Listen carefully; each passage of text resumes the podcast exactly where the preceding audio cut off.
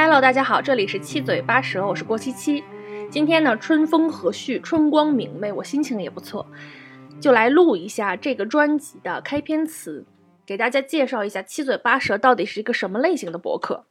老伙伴们都知道我是一个视频 UP 主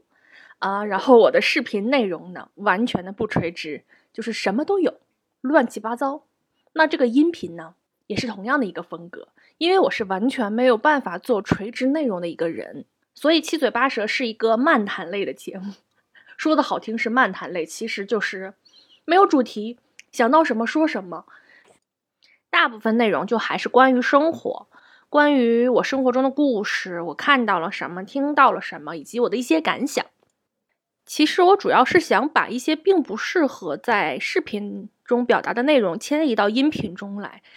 因为有些话题吧，它聊起来就很啰嗦，比如说讲故事啊、分享感想一类的东西，你放在视频里面，我觉得对于现代人来说，他就很难抽出那个时间，有那个耐心去听你把这件事情讲完，而且那种内容也确实是没有必要把观众的视觉也锁定在你的视频上，其实真的是只要听就好了。那做成音频呢，就比较合适，反正内容密度也很低，你可以做别的事情的时候一起就把这个事情听了。我自己呢，就是一个音频的深度用户，我会在比如说我在路上走路啊，或者是做家务的时候，我耳朵是一定要听一点东西的。那今年认真做自媒体，我的同学又给我提了一些建议，就比如说你去做小红书啊或者什么的，我也想去尝试，但是我觉得与其。说去做一个我并不是其用户的小红书，我不如先把我的精力去做播客，因为我自己毕竟是播客的用户，我对这个东西比较熟悉，我也有这个需求，我也比较好满足别人跟我相似的需求。其实这种需求很简单，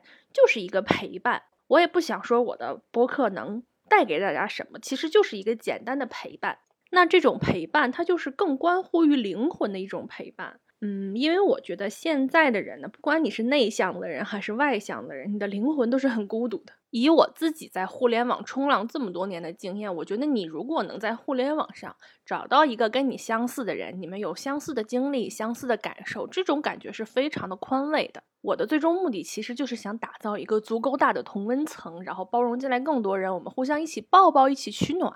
不知道你们在网上有没有看到这样一种说法，就是你。不能老待在你的同温层，你必须要去突破自己的信息茧房，获取更多的信息，然后才能得到一个更加多元、更加开放的视角去看待这个世界。但是吧，我并不认可这种说法，因为我觉得我们在互联网上受到的冲击已经够大了。我倒是挺想待在我的同温层，我挺想待在我的信息茧房，不要让别人来骚扰我。但是互联网上并做不到呀。现实生活中就更别提了。你跟你的同事观点一样吗？你跟你的领导观点一样吗？你一定跟你的朋友、跟你的家人对这个世界的看法是一样的吗？我觉得不是的。从这个角度去看呢，互联网上的同温层才是这个纷乱世界中的最后一片净土。那我做播客就是要做这样一件事情，我要打造一片同温层，然后我们一起舒服的待在里面。那我想的大概的内容啊，我规划的内容，我先说一说，不一定全做啊，但是方向大概是这样的。比如说，我想跟你们聊一聊，对于妈妈催婚，我是怎么处理的，我是怎么跟我妈妈沟通的，以及前一段时间我做视频，有人来说我的情绪需要收敛，我是怎么看待情绪问题的，包括我的成长经历啊，我之前为什么那么没有自信，我经历过哪些心理障碍。给你们聊一聊我的成长故事，我的职场故事这些东西啊。那大概的内容规划呢，就是这些。前期的音质可能就是大家听到的这个样子了啊，会有一些比如说声音破掉啊、呲了呀这种问题。因为我现在的设备呢非常的简陋，我是在拿一个笔记本插着一个有线的小耳机，耳麦应该是小耳麦，然后再录，设备非常的简陋，因为我。不是特别确定我这个音频我能输出多长时间，这个是不是一个我能长久坚持下来的事情？毕竟我的主业还是说做视频，